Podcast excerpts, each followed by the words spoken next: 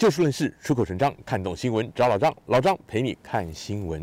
台湾的国防部啊，前几天就预告说有一个全民防卫动员准备法的修正草案，而且呢，他公布说啊，这个名称改为全民防卫动员法。然后呢，说啊，总统发布全国动员令之后呢，要因应新闻还有不实讯息的处理，所以说呢，县市政府呢要对出版事业、广播电视事业、网际网络平台、应用服务提供者、新闻从业人员等等，要调查、统计、编组、规划，那还要进行一些必要的管制。那这个因为比较冗长，所以老张也拿了一些资料在看哈。那这个事情呢，引起的轩然大波，很多在野党的人士就质疑说，是不是要假借动员之名呢，来行管制、操控媒体之实？因为就说这个法案当中有太多的语焉不详，所以引起外界的质疑。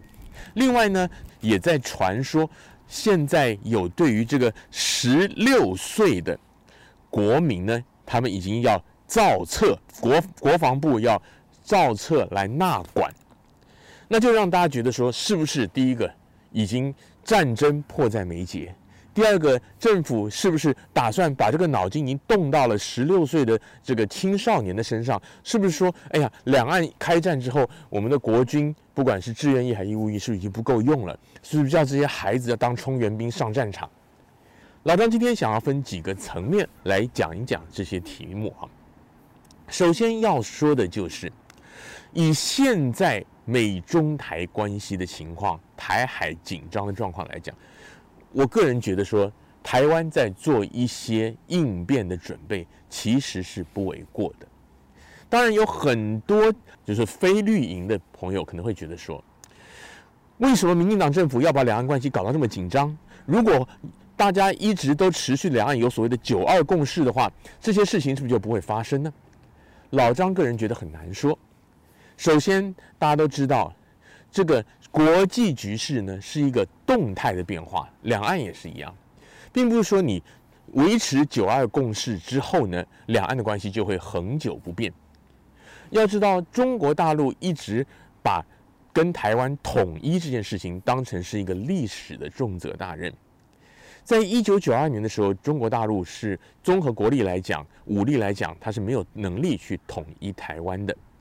但是时至今日呢，现在两边的相对的军事其实已经破坏掉中国大陆的，不管是经济也好、政治也好、军事也好呢，要想要来统治台湾，我们讲所谓武统台湾来讲呢，其实比起一九九二年来讲，是相对难度是降低了一些。所以说，就算坚持九二共识，是不是就一定能保证北京当局没有打算要武统台湾？其实这个话是没有人能说得准的。当然，我们客观的来讲，民进党的蔡英文政府执政之后呢，在两岸关系上的确是采取我们讲比较鹰派的一些作为，那也真的拉高了紧张的局势。但这个紧张的局势是不是台湾、北京双方自己可以控制的呢？其实也要看国际因素，特别是美国因素。老张前一阵看 Netflix 看了一部电影，是在讲一个真实的故事改编的，是讲一个澳洲有一个小女孩，十六岁，她很喜欢玩帆船，所以她决定要单人驾帆船挑战去环绕世界。这是真实的事情，她成功了，但她在路途当中，她翻船翻了三次。因为大浪的关系，另外还有一件事情，在那个剧中也琢磨很深的，就是他开到了所谓的赤道无风带。赤道无风带那个地方基本上是平静无风，他开始帆船，所以说在没有动力情况下，他有长达差不多六天的时间是在原地不动。那这个让他非常非常的焦虑。为什么老张特别讲这个呢？就是前面提到的国际局势是一个动态，那动态当中你要维持平衡。就算你维持平衡，它还是一个在动态的。就像你一艘船，你前面你可以风平浪静的航行航行，并不代表你在后面就不会碰到大风大浪，或者说会不会被带到一个所谓赤道无风带停滞不前。两岸的局势也是一样。所以呢，我们当然你回头去检讨为什么会造成今天紧张态势，民进党政府的确是要担负一定程度的责任。但是以现在中美两强的对峙来讲，你就算有九二共识，台湾能不能维持百分之百的安定，没有任何战争的风险呢？其实也没有人能够说得准。所以老张是觉得说，现在政府他开始准备一些可能的动员的状况，其实在某种程度上来讲，也算是负责任。但是问题是在于，首先这一类的动员管制的法案。或者说是法规一些法律呢，其实很多东西原本就摆在那里，就是有的。老张个人觉得，民进党政府执政之后最大的一个问题，其实已经执政两次了，就是有一个问题，就是说，民进党对于一些很基本的法律也好，部会也好，感觉上掌握的就没有国民党这么样的精准精确。所以有些东西其实原本的部会或者说原本的法令就已经有了，但是因为他们不知道，或者说他们不愿意沿用，所以就会想方设法去搞一些新的出来。但这个新的呢，到底有没有原本的这么实用、这么完善？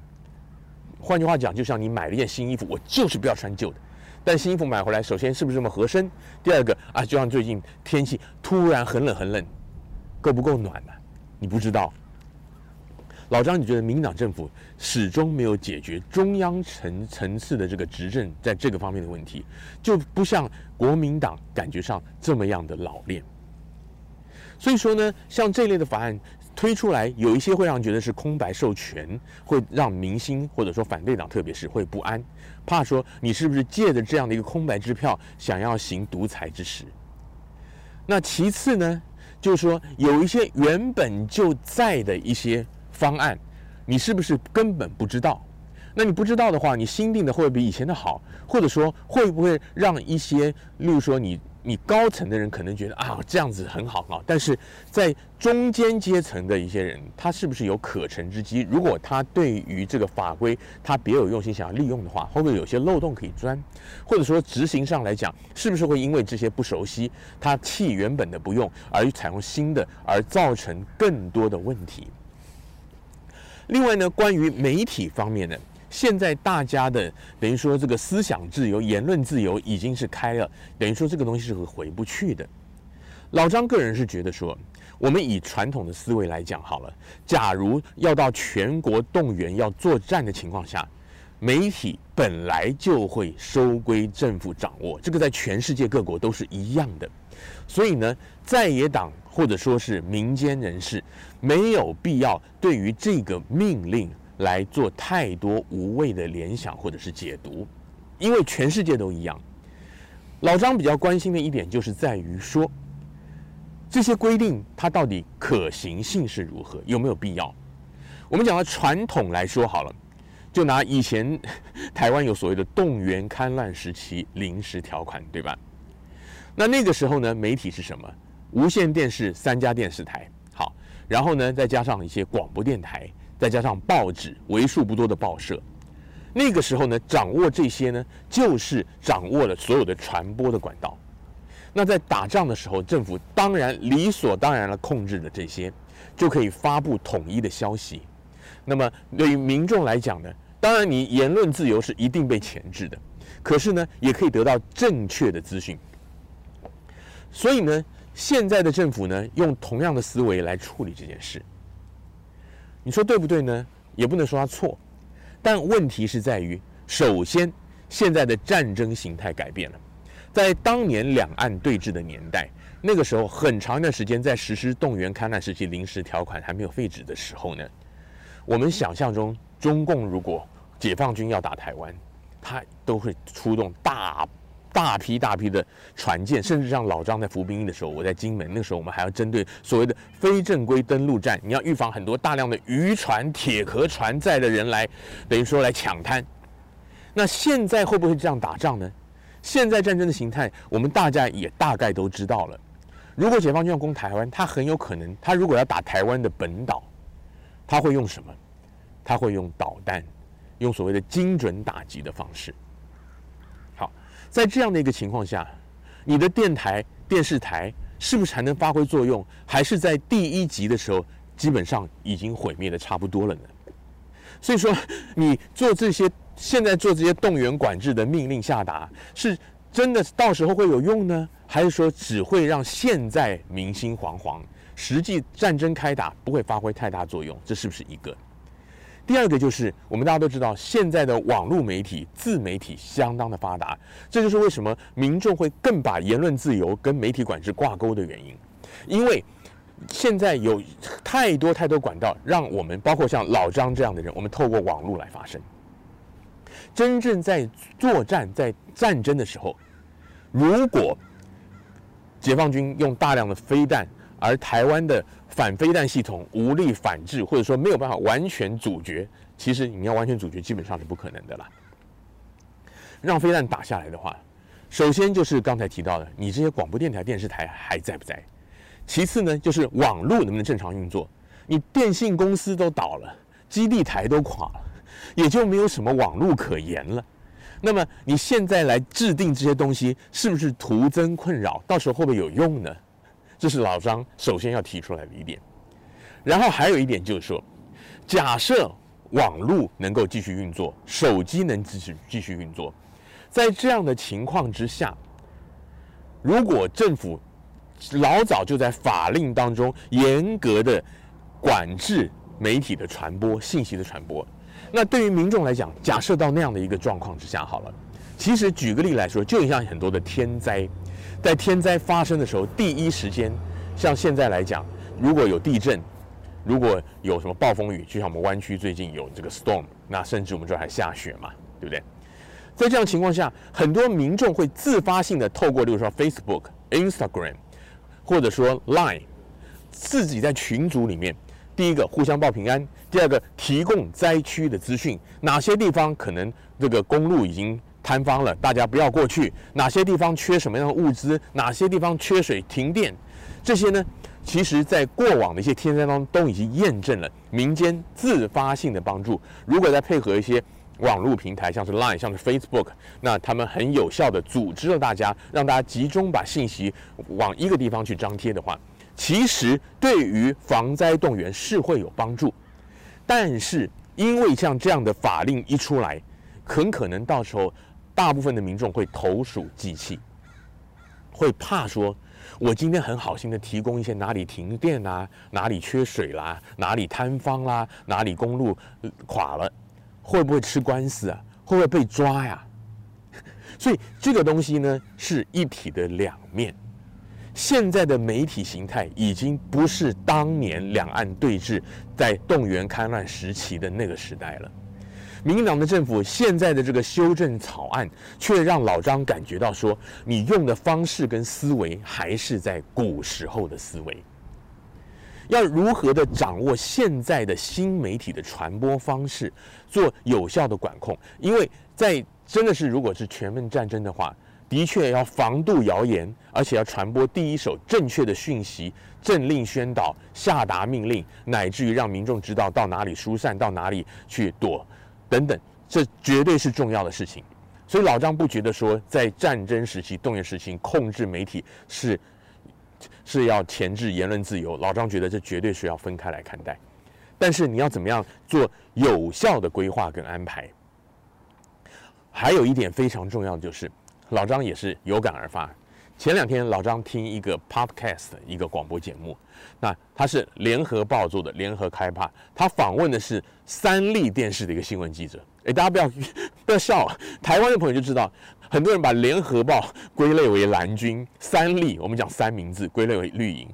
联合报 Podcast 他真的访问了一个三立的记者，他的主题是什么呢？是那个三立的记者他到土耳其去采访地震救灾，请那个记者讲他的经验。那那位记者，三立电视台的记者呢，他也跑过，不只是土耳其救灾，像是好像说是四川的汶川地震，他也去过。那其他一些灾区他也去过。那像这种灾灾难记者或者是战地记者，他在很多发生危难地方第一手采访，其实呢，基本上来说是不分蓝绿的。老张听到他的一些访谈呢，他那个时候就在讲，主持人就问说，为什么土耳其叙利亚大地震的第一时间都是国际救援队进去，土耳其当地的救援队为什么政府没有发挥作用？那个记者他讲了一句话，老张觉得很有感，也很符合我们今天的主题。他就说，地震发生的时候，地震是没有分平民百姓跟政府机关的。土耳其很多政府机关也受灾了，也垮了，也需要人家救。所以头两三天国际救援队进去，土耳其政府没有办法发挥很快的整合功能。为什么？因为土耳其本身的灾区就非常的大。土耳其地震的灾区，据那位记者说，好像就是相当于大概两个台湾的面积这么大。同样的道理，今天如果真的打仗了，两岸打起来了，导弹炸过来了，飞机炸过来了，就像老张前面提到的，你政府机构一定是首要攻击目标。电台、电视台一定是首要攻击目标，在那样的一个情况下，第一时间能够发挥通联功能的，很有可能不是这些媒体，甚至不是政府机构，而是很多的自媒体。当然，先决条件就像老张讲的，网络通讯还在，无线通讯还在。所以说，现在民进党的政府如果要基于动员的需要、战争的需要，要预做安排的话，可能要在这一些方面。多所琢磨，研究一下，一旦战争发生，有哪一些的通讯管道，有哪些的媒体平台还能够暂时的存活，还能够有效的来发挥通联的作用，而不是把当年的动员戡乱时期临时条款照章拿来抄。哦，电台、电视台、报纸、新闻媒体传播，然后呢，都一定要接受政府管制。然后想到哦，加一句网际网络媒体，你真的能管吗？或者说你管下去之后会不会有反效果出现呢？这些都是要仔细的思考的。总而言之，对于这个话题，老张是觉得说，现在时代跟以前不同了，就是在野党也不要一直说为反对而反对，就是说为什么今天民进党要让两岸两岸这走上这样的一个火线？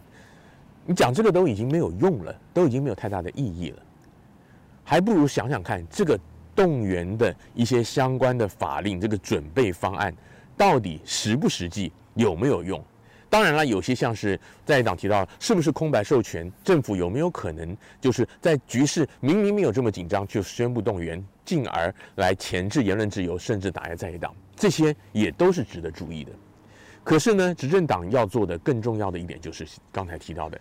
这个东西到底有没有作用在？到底是不是一个实际上战争发生的时候有帮助的，还是说只是一个摆设而已，摆着好看？我做了一个动动员的一个法令，甚至到时候对于民间的防灾救灾避难会不会产生反效果？这些都是值得大家仔细思考的。今天节目的时间又到了，欢迎您在下一次再一次的找就事论事、出口成章的老张陪您一起看新闻。